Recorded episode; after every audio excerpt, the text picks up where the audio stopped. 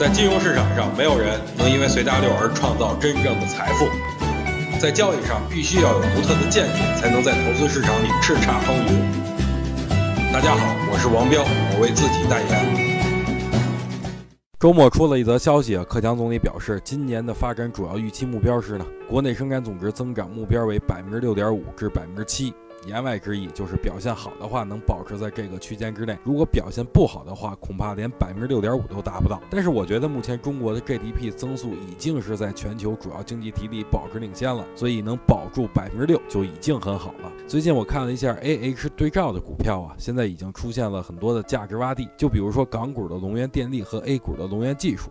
再比如说港股的长城汽车和 A 股的长城汽车，还有就是港股的中船防务和 A 股的中船防务，这中间存在一定的价值洼地啊。有的是港股那边刚突破啊，但是 A 股这边依然保持低迷，这里边就存在一定的投资机会。对于下周的行情来说呢，哎，我是比较看好的，特别是下周中旬。但是最好不要上来就把子弹都打光了，对吧？等鬼子离咱们近了，咱们再开枪也不晚。这样最起码不会浪费您的子弹。